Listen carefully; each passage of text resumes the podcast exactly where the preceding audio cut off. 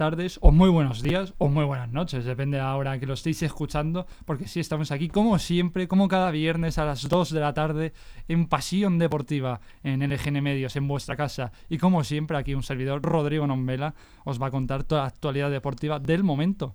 Y lógicamente hoy, hoy tenemos a un invitado que ya se está acostumbrando a venir aquí a charlar de fútbol sobre todo, pero algún día incluso hablaremos de golf, ¿por qué no? y como no, ya habéis oído esa risita, tenemos a Pablo Gómez, muy buenas. Muy buenas tardes, Rodrigo. La verdad es que esto ya Es costumbre. es costumbre, totalmente. Sí, sí, es Todo- como cuando vas a pedir una cita al médico, pero cada viernes. Pues por ahí irá, de verdad. Bueno, no, el otro día no vine un viernes. es verdad. Ahí eh, fallaste. Claro, no, eso ya aquí hay que tener un horario. No, ya que tengo que venir, pues ponme un horario, ¿no? Ya- No, sí, ya te va, te va a hacer contrato temporal o un becario. Bueno, becario todavía. Todavía mientras no. me pidas que te traiga el café. Bueno, vale. de momento no. y bueno, como siempre, bueno, debes estar contento, ¿no? Bueno, a ver, supongo que te referirás a don José Bordalás, mi Pepe. Que renueva. La vez sí estoy contento, porque al final, bueno, Bordalás es un emblema. No, no, como para no. Es, como la religión en Getafe. Los Bad Boys. Literal. Entonces, sí estoy contento, pero bueno, al final todo se tiene que ir viendo. Es verdad que nos salvó, que el Getafe no estuvo compitiendo mal al final de temporada, pero es algo que hay que ir viendo, lógicamente, porque encima el calendario no es fácil, no es nada sencillo. No. Al menos el principio. No, no, sí, desde luego, porque hay que recordar, si no lo habéis visto, que Getafe-Barça, nada más empezar, vuelves de vacaciones y toma, un Getafe-Barça. Eso es. Y después eh, lo que te estaba comentando allí en Girona. Girona-Getafe. Menudos dos equipos catalán más duros, ya el español no, porque recordemos que está en segunda, pero equipos duros de roer, ¿eh? Hombre, y luego encima en casa recibes al Alavés, que es verdad que a lo mejor últimamente en los últimos años los recién ascendidos luego compiten genial. Entonces, no Además- son tres partidos fáciles. Además, a la vez hay que recordar ese momento heroico que Villalibre marca de penalti, con un penalti más que dudoso, porque las manos, ya sabes cómo son las manos, que no se sabe cuándo no y cuándo sí. Que para ti, mano no. No me es que tampoco lo que dices tú, es que al final uno no se ya no sabe ni cuándo te las pueden pitar ni cuándo no. Yo por lo que he visto podría decir que no, pero es algo que al final lo- el problema del VAR es que al final eh, sigue estando a cuestión del árbitro. O sea, si el árbitro cree que es mano, la va a pitar. Por mucho que a lo mejor el del VAR le diga, oye, pues nosotros creemos que no, es interpretación igualmente. Claro. Entonces, es verdad que es implementar tecnología, pero no es tecnología como tal, porque la tecnología te dice sí o no. No es suposición. Sin embargo, el árbitro sí que puede tener todavía ese fallo humano. Claro, ese gris en el color no puede ser blanco Claro. y negro. Y es que más, más dudosa la mano, claro, está ahí pegada, que se levanta tal, un rebote. Claro. Y eso que encima eh, decida un ascenso un equipo en el 123 que fue. Sí, porque ya no, ya no hay tandas de penalti, ¿no? En los No. playoffs. Ya lo quitaron, claro. Hubiese ascendido el Levante por Hubiese ascendido clasificación. el Levante, sí, claro. sí. Es que por un gol en el Sí, último sí. segundo. No, literalmente porque fue en el 129 encima. Sí, O sí, es que deben de- bueno, ya vimos las imágenes de los aficionados que estaban tirándose los pelos, Joder, que es que eso, con un empate ya, ya está. Sí, sí. Ya, ya eran de primera. Que encima ahora lo que le viene al Levante, que No, ya claro. lo hemos hablado antes, fuera de micrófonos, que ahora a mal vender encima. Claro, porque ahora el Levante tiene el problema de, lógicamente, la economía. Porque esto es como en cualquier división, y encima si es en las cinco grandes ligas, pues más aún. Que cuando tú asciendes de segunda a primera, es un cambio radical en, las arcas económicas, sobre todo, porque te dan un montón de posibilidades. Es, por ejemplo, como el Luton Town en Inglaterra. Sí. El ascenso del Luton Town a la Premier es que les va a cambiar totalmente como club, porque van a tener unos ingresos increíbles y a lo mejor el Luton, que era un equipo de Championship, pues más o menos normalillo, de media tabla, intentar algún año, yo que sé, meterte en playoff, tal, Y mira, a pasar ahora que tener una economía que lo mismo es un próximo Norwich City, ¿sabes? Sí, que sí. está muy acostumbrado a subir y bajar. Lo mismo, o incluso le pasa como al Sheffield United cuando ascendió hace no mucho, que casi se clasifica a Europa. O sea y que- fíjate, y ahora, mira, ha vuelto otra vez a Premier. Por eso te digo que a lo mejor el Luton le ha cambiado la vida totalmente y ahora el Levante y al Alavés lo mismo. Al Alavés lo mismo, oye, con el nuevo ascenso y tal, lo mismo se vuelve a convertir en un equipo sólido, eh, está muchos años en primera y a lo mejor al Levante pues le pasa como el Málaga y vuelve a tener problemas ahora. Vete tú a saber. Claro, por eso te digo que es que literalmente es una cosa que en el 129 te cambia totalmente la, la historia. O sea, Sí, la historia, es que no lo has podido definir mejor. Te cambia totalmente la historia porque encima de eso, si es que baja justo eh, es un partido para bajar y demás, y bajas a segunda, tal, bueno, tienes ese año de transición, por así decirlo, que todavía no se baja el límite salarial, Mm. tal, pero ahora ya eres un equipo de segunda, Eso no es. eres un recién ascendido. Descendido, perdón, claro, no eres un español, Valladolid, etcétera, que esos Claro. pueden mantener prácticamente todo el equipo. Mira, el español hace un par de Sí. años que mantenió a todos, prácticamente pasó. a todos. Y así pasó, que eran el mejor equipo de la competición. Y ahora el Levante, pues eso. Estamos hablando que Jorge de Frutos prácticamente está hecho Sí. para el Getafe. Pepe Lu suena mucho para el Getafe, no se sabe todavía, pero puede ser un gran fichaje. A mí Mm. me gusta mucho Pepe Lu. eh, lleva toda la vida en el Levante y Mm. lo he visto y me ha gustado mucho, sobre todo en primera. En segundo año no lo he visto tanto, pero en primera sí que me ha gustado mucho Pepe Lu, pero de Frutos es de otro nivel. Hombre, de frutos es. Para mí me encanta. Lo que pasa es que es verdad que mucha gente de la afición está un poco. Dividida. Sí, pero no por nivel, porque está claro que por nivel lo vale. Sobre todo la afición lo que más está dividida es por el hecho de que hace unos años, bueno, el año pasado, ya se le intentó fichar al Getafe estando jugando en segunda, pero de frutos prefería pues eso, intentarlo con el Levante y si subía con el Levante pues se quedaba en el Levante. Y claro, le dio largas al Getafe. Y ahora hay mucha gente de la afición que lo que critica es eso, que si un tío al principio te dijo que no quería venir, pues ¿para qué insistir más? Porque el tío no quería venir en su momento. Ah, ahora sí porque el Levante no ha subido. Claro. Entonces la gente está como ahí un poco dividida. Yo igualmente creo que a los jugadores siempre hay que darles una segunda oportunidad. Sí, eso. Y al final es lo que estamos hablando, que es que de frutos es un jugadorazo. Y al final al Getafe le va a venir bien seguro. Y Pepe Lu, pues eso. Yo es que a Pepe Lu sí le veo muy perfil Bordalás también. Mm, Encima en el centro del campo que mm, eh, también habrá que hacer algún refuerzo, porque lógicamente Arambarri todavía se resiente de la lesión. Y al final, pues Maximovic supongo que se queda, por lo que dijo Ángel Torres, se queda en principio. Pero lo mismo, Maximovic la temporada, esta misma temporada al principio no jugaba porque tenía pensado irse. Y O mira. sea que- y al final, mira, acabó jugando y cuando volvió a jugar fue de los mejorcitos del Getafe. o sea Pues para que veas lo que cambia un cuento, eso. También lo de las segundas oportunidades que siempre hablamos, incluso en parejas, pero aquí es amor-odio en el fútbol porque eh, anda que nos ha vivido esas segundas oportunidades que te doy largas, pero después vuelvo o, lo que sea. Mira, sino un ejemplo muy claro, como es Antoine Griezmann, que, Ya ves. que mira, las segundas oportunidades, cómo te cambian. Joder, ya ves. La vuelta a casa, cómo te cambia. Qué jugadorazo es Antoine Griezmann. Joder, es que en el Barça. Bueno, ya la temporada antes de irse al Barça, de lo mejorcito de la Sí. liga. Después se fue al Barça y en el Barça es que es lo que dices, o sea, no. Era irreconocible. Era un jugador totalmente distinto a lo que nos tenía acostumbrados. Luego jugó y luego cuando volvió al Atleti, joder, pues es que ahora mismo, para mí, el mejor jugador de la competición. Sí, a día de hoy. O sea. Sí, encima ganó. Bueno, a ver, si quieres poner a Courtois, bueno, te puedo comprar Vale. Courtois a Griezmann. Pero Griezmann es. En jugador de campo como tal, porque portero sí que es Courtois, pero en jugador de campo, yo no he visto nada igual esta temporada que como es Griezmann. Bueno, como portero no, ni, ni a Ter Stegen ni al Zamora. Bueno, a ver, Ter Stegen es muy bueno también. Ter Stegen también es de segunda oportunidad también, porque Ter Stegen venía de unos años que ni fu ni fa. Sí. O y- sea, no, ni fu ni fa, entenderme. O sea, Sí. muy buen portero, quiero decir, no es un, yo qué sé, el portero del Levante, lógicamente, pero que no era el nivel al que nos tenía acostumbrados, un poco como Black. Sí. Black las primeras temporadas en el Atleti era un escándalo de, de y jugador. eso que empezó de suplente. Claro, y era eso, un escándalo de jugador. Me acuerdo, vamos, es imposible olvidarte de esa doble parada Triple. a, Bo- a, a Boland, Tri- creo que fue. Bueno, la doble a, A Boland. a Boland. Después la triple parada Sí. que hizo a Chicharito en el sea, último remate. O sea, es, es lo mismo. Para mí es como que, pero Courtois está un nivel muy por encima. Que para mí Courtois es el mejor portero del mundo ahora mismo. Sí, ahora No. mismo. Y eso que no ha hecho su mejor temporada. No, ¿eh? no, pero... Y con los problemas de la selección Hmm. encima ahora, con lo de eh, el, braza- el brazalete y demás que se está hablando, Sí. No...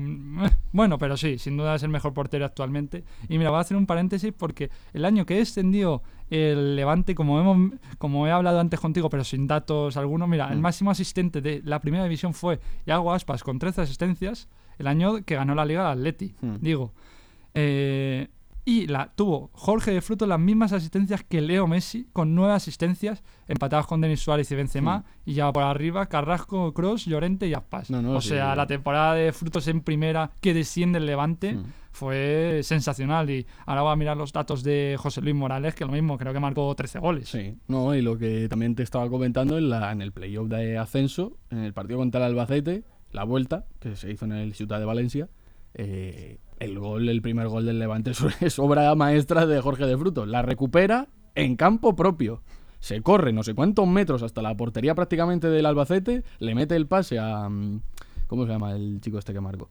Eh, Que marcó doblete. sí, sí, sí, sé quién dice. no, no me acuerdo el nombre. Bueno, eh, sí, ahora lo busco. Le dio la asistencia y bueno, es verdad que la asistencia, el control es buenísimo y la definición mejor aún. Pero que es que la jugada es de frutos, literalmente entera.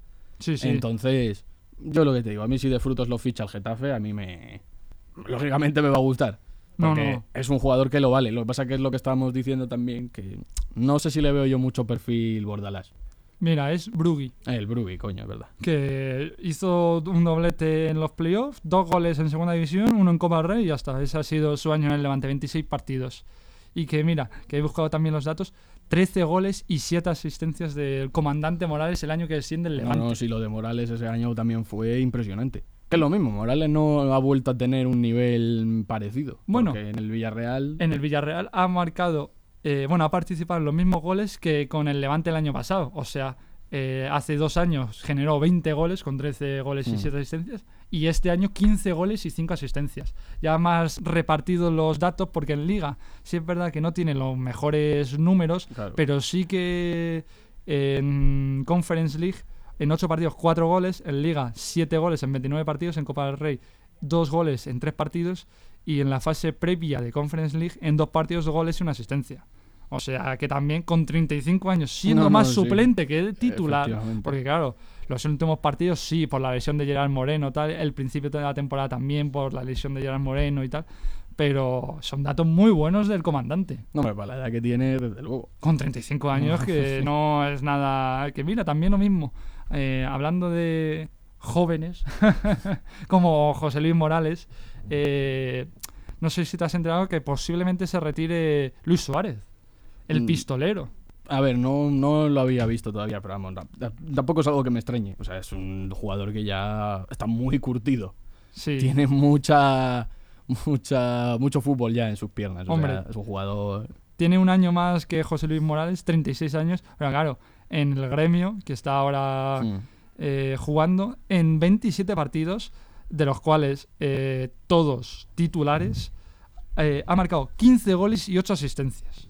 No, no, sí, es que lo de Luis Suárez es, es pistolero, literal. O sea, Literalmente, exacto. en todos los clubes en los que ha estado, ha marcado mm, tropecientos goles. O sea, es increíble. Es muy bueno. Y, y- probablemente del siglo, de este siglo, El mejor probablemente nueve. el mejor nueve. Sí, sí. Muy, muy posiblemente. Por encima de Lewandowski y de Benzema, Sí, pero sí. sin ninguna Sí, duda. sí, pero porque por un sim- la simple razón de que Luis Suárez ha sido continuado en el tiempo. Benzema ha sido muy bueno, pero realmente su mejor, su prime, como se suele decir hoy en día ya en el fútbol, ha sido hace nada. Sí, la Y, pasada. y Lewandowski es verdad que ha sido un goleador también increíble, pero para mí es que lo de Luis Suárez y encima en la Premier, en la Liga Española, En la liga holandesa. claro, también. en Holanda con el Ajax, o sea, que es un para mí el mejor 9. Sí, de este siglo por lo menos. Luego sí, ya si nos duda. queremos poner a hablar de mejores 9 de Bueno, la historia claro, ya, hay, tenemos que poner a, hay mucho debate ya ahí. a un tal Ronaldo, a un tal Cristiano Ronaldo. Bueno, Bueno, ya no sé hay- si Mar Mar Basten también le podrías meter a Marco Van Basten y también igual, o sea, ahí, ahí te metes en un mucho lío ya. Bueno, ya ahí te entras. Pero vamos, sin duda de este siglo, Sí, sí. Sin, vamos, sin duda ya pueden ahí meter eh, el este. el- bueno, es que Benzema tiene un balón de oro. Sí, bueno, pero claro, Ya. lo ha ganado. eh, bueno, haciendo una Champions brutal, una liga mm, sensacional. Que sí, pero claro, ha ganado todo eso cuando ya Messi está ahí y tal, que bueno, ha ganado un mundial, Mm. pero ya está Claro. eh, en caída libre, Y Cristiano ya en eso Arabia. es. No, te iba a decir que precisamente es porque Benzema ahora tenía, ah, bueno, ahora está teniendo el liderazgo que antes no tenía porque estaba Cristiano. Porque Cristiano era el que se la, el que se rifaba todo. Ahora, claro, Benzema está, se fue Cristiano y Benzema se quedó, pues eso, con el protagonismo de ser él el mejor jugador, uno de los mejores jugadores del Madrid. ha cogido el carro y se lo ha llevado enterito al Madrid. Y, y- y así ha sido. Gana una Liga, una Champions, eh, una Supercopa de Europa, gana el Balón de Mm. Oro, gana el de Best. Bueno, es que el año de Benzema ese año fue magnífico, pero No, claro, Y aparte de lo que estás diciendo también del balón de oro, a ver, yo es que los títulos son importantes, lógicamente, te dan mucho currículum. Pero también creo que a veces hay que mirar mucho más allá. Porque, por ejemplo, yo no consideraría que Modric es muchísimo mejor que Xavi Hernández y Xavi no tiene un balón de oro. Y a mí Xavi me parece, pues, no sé si a lo mejor el, el mejor español de la historia, pero está en el top 3 por lo menos de mejores jugadores españoles. para mí sí es top O sea- 1. Es a mí el mejor que he visto. Como jugador. Por eso te digo que. Y tampoco creo eso que en su momento Xavi estuviese muy por detrás de Modric en cuanto a juego. Es verdad que Modric es buenísimo también. Habría que hablar también de Modric, Bueno, porque claro. otro tío con no sé cuántos años. 37 años. No sé cuántos años en cada pierna. Y fíjate lo que hace con Croacia también, en el propio Madrid. O sea que también es un jugador del que hay que hablar. Pero es eso. Yo los títulos son importantes, pero. Eso yo no consideraría. Por ejemplo, es lo mismo. A Yassin yo no lo he visto. Pero Yassin tiene un balón de oro. ¿Le considerarían mejor que Courtois históricamente? Pues ahí ya habría que entrar en un debate también. Claro, porque al final ya estamos hablando de épocas, Claro. que ahí ya pues entras en debate al final. Claro, yo que sé, y ya ni siquiera Courtois. Ponte Casillas. Porque Casillas o es. Buffon o no, claro. sí. Casillas, o sea. Esto ya es lo de siempre, porque al final es fútbol que yo no he visto. Pero yo que sé, yo sí tengo que decir todos porteros, por ejemplo, de la historia, pues sí que te podría decir. Ahí ya también es lo mismo, entras en un debate. Pero para mí, Buffon y Casillas, uno de los dos es el top uno, para mí. Sí. Y el tercero ya por detrás depende, porque Courtois todavía se está labrando una historia. Pero Neuer también ha sido históricamente un bicho. Eso te iba a decir, yo para mí todos top 3, tengo ahí dudas entre Casillas y Buffon. Yo Claro. creo que Casillas, pero Casillas, Buffon Y Neuer. Neuer, Es que- esos tres. Mira que también Zech fue buenísimo, porque me acuerdo de sus temporadas en el Chelsea, era un portero bestial, o sea, la seguridad que daba buenísimo. Dando también. una Champions al Chelsea, parando penaltis. Luego yo que sé, te puedes ir, pero sí, Casillas, el problema es que Casillas, como cualquiera, pues tiene sus fallos también, lógicamente. Lo que siempre se le reprocha a Casillas era el saque. Que los saques, por ejemplo, Moriente ya decía que los saques, cada vez que se los daba a Casillas, le peinaba la nuca, porque claro, no le llegaba. Entonces, pero sí, Casillas es que es un portero que... pff, ha Hacía milagros. Es que, literal, bueno, por eso se le llamaba el santo, o sea, que es que...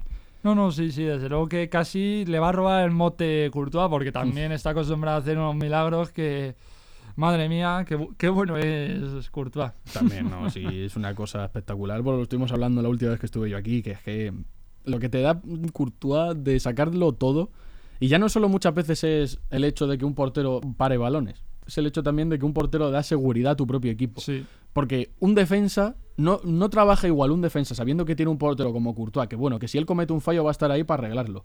Bueno, puede Entre arreglarlo, comillas, sí. claro. No es lo mismo a que tú a lo mejor estés con- o sepas que a lo mejor tu portero sí que es un poco más, más mediocre, no sé qué tal, que tú ya tienes que trabajar el doble para intentar que no tiren. O sea, es una seguridad lo que te da que es flipante.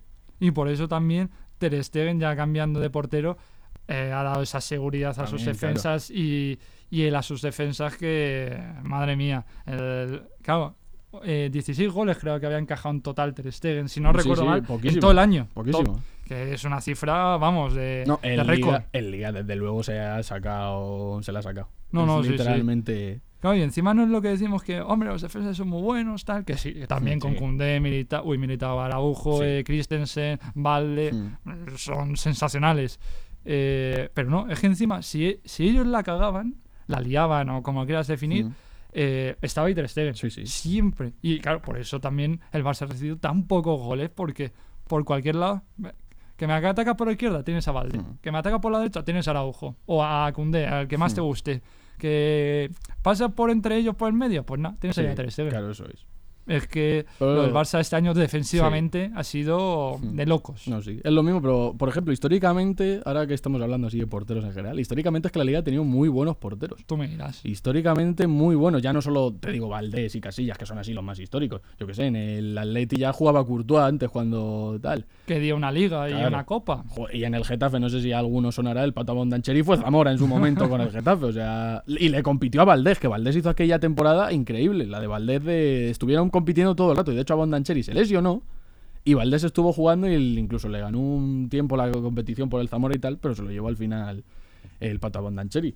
Y luego yo que sé, también... A mí me, me ha gustado mucho históricamente, ahora ya no tanto por la edad, lógicamente, es Claudio Bravo. Bueno, claro, Bravo también cuando estaba en la Real. La Real, marcó un gol. Barça, marcó un gol de Marcó un falta. gol con la Real. Sí, sí. A mí Bravo ha sido portero que me ha gustado mucho históricamente Mm. aquí en la liga. Después tuvo ahí un viaje en City, Sí. en Manchester, que no, no cuajó mucho, pero volvió al Betis y lo mismo, una seguridad. A mí esos porteros que yo le veo detrás y digo, tengo seguridad. No, y en el Betis tampoco está compitiendo nada mal para la edad que tiene. Y... Le está compitiendo el puesto a Ruiz Silva, que Por tampoco eso. es nada aquí.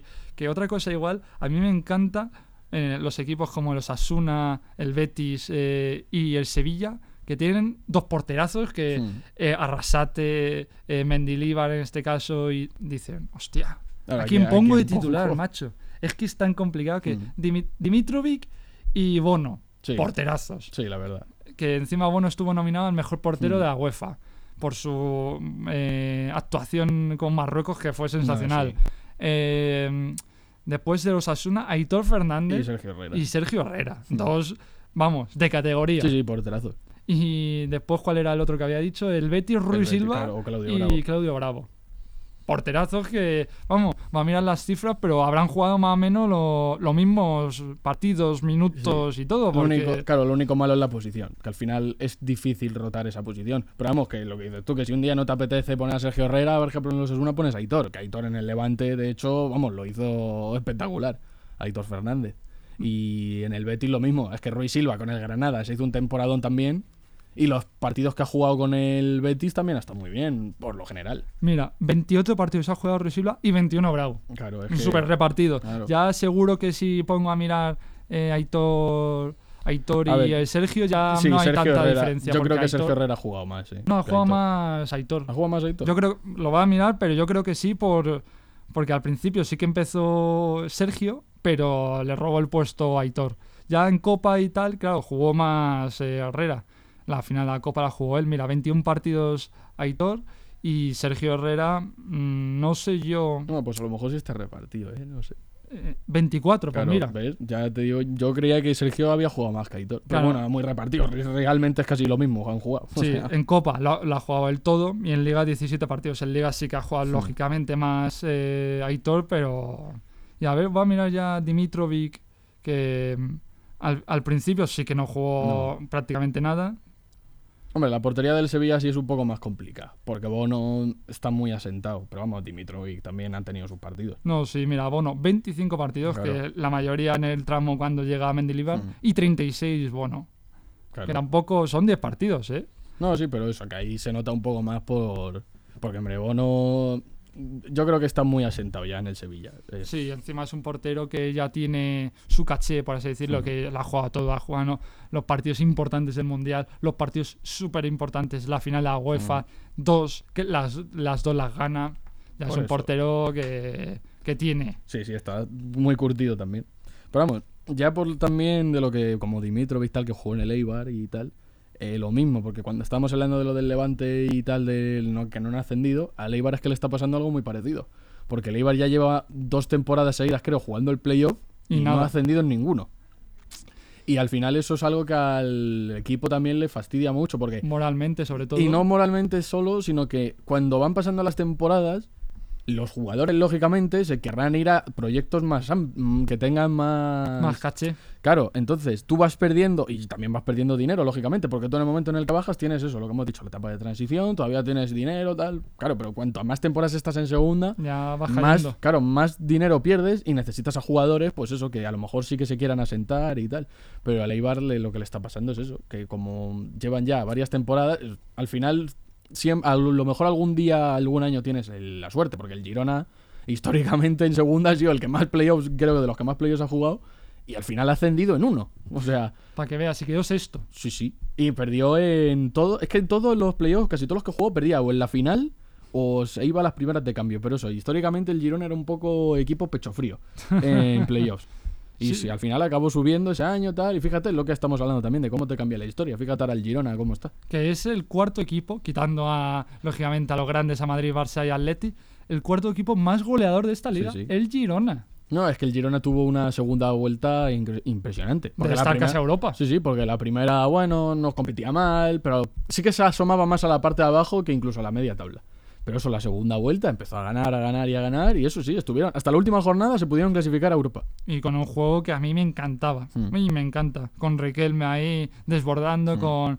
Uf, la pronunciación nunca me sale del ucraniano de. Ah, es Sigankov. Sivankov. exacto. Oriol Romeo y Aleix García, que qué pena que haya lesionado en ese último tramo, pero esa pareja buenísima.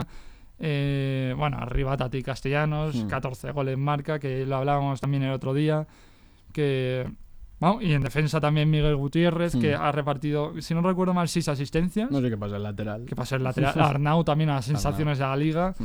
Eh, y de- la portería la sí. portería, eso la portería estuvo un poco más discutida porque al principio jugó Juan Carlos, creo que era. Sí, pero El no- portero. Sí, no cuajó y luego llegó Gazzaniga. que para él. O sea, sí.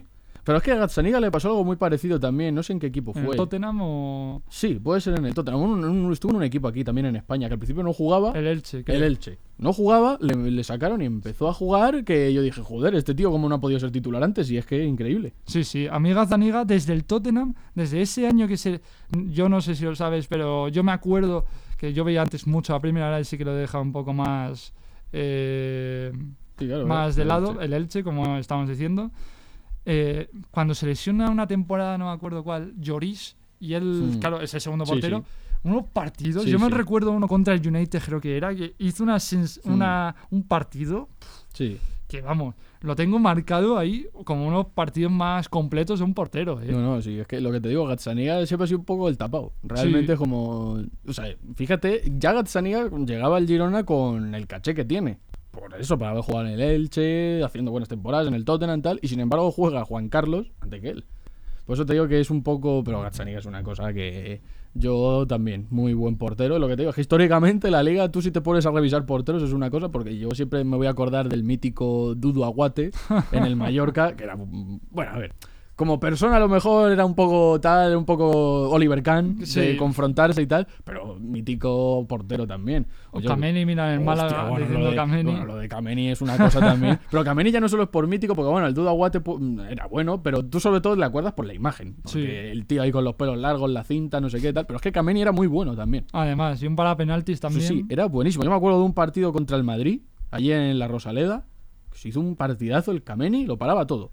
Increíble. Yo. Y para penaltis Diego Alves. Bueno, también mítico portero. Valencia, buenísimo. Ahora en el Celta no ha jugado, pero vamos, Hmm. Bueno, no, sí. así- Es que no es que no jugara, es que fichó por el Celta y como que a los días se volvió a ir, rescindió su contrato. Sí, no. Por temas familiares o algo así, leí. No, no, pero sí que estuvo sin jugar, pero sí que ha estado varios partidos. No, días, pero sí que ha estado eso varios sí, partidos. pero que rollo que se fue él, que rescindió él su contrato. Sí, eso sí. Por, leí eso por temas familiares, que luego sea verdad o no, pues ya. Pues eso ya vete tú a saber. Pero, vamos, eh, leía que hace bastante eh, unos datos, era el para penaltis, sin duda, eh, Diego sí. Alves, que mira, ha estado eh, un mes, Hmm, del 12 de febrero al 18 de marzo. claro, pues un mes. Y rescindió el contrato él mismo. O sea, Bueno, eso ya a, a placer de él, Claro. claro. no a saber si fuese por temas familiares Hmm. o porque, hombre, que hacía frío en Vigo, tal, a lo mejor no le gustaba el pulpo, bueno, vete tú a saber. Que, bueno, y encima hablando de comida, ya habrá que comer, ¿no? pues sí. Hombre, yo ya empiezo a tener un poco de hambre también. No, no, sí, sí, que con la tontería son las 3 menos cuarto y ya, ya hay hambre, habrá que comer, que claro, ni aperitivo no nos hemos tomado, ni una cervecita ni nada, pero bueno, ahora no la vamos a tomar eh, para comer, ¿no? Mm. Eso te iba a decir, antes de comer siempre entra una cervecita, el típico tapeo de los españoles. No, no, sí, desde luego. Así que yo creo que, bueno, mientras nos han escuchado seguro que se han tomado ellos, pero ahora a nosotros nos toca comer. Efectivamente. Así que yo por mi parte me, te voy a despedir, Pablo. Pues nada, ya sabes, un placer estar aquí un día más. No, sí, a ver, ya te vamos a hacer contrato para el próximo viernes. Bueno, yo lo hemos hablado al principio. Yo también me voy a despedir, como siempre. Aquí un servidor, Rodrigo Nombela, se despide de vosotros. Y ya, como siempre, cada lunes a las 5 y media, aquí en vuestra casa, en LGN Medios, eh, me, volvéis, me volveréis a escuchar en Pasión Deportiva. Que tengáis muy buen fin de semana y hasta el lunes. Hasta luego, chao.